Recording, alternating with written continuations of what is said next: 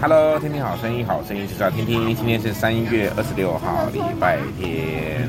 礼拜天发生什么事情呢？来，丁和宇来帮我念一下哦。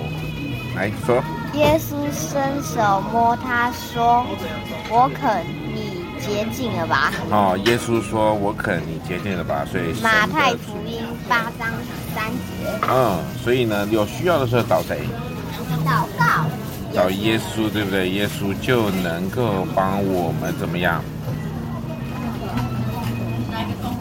就怎样？帮我们医治我们哈，所以被耶稣触摸是一件好事还是坏事？好事。好事啊！哎呀呀呀，对的。好，那接下来我们要来说，哎，快问快答时间喽！快问快答时间。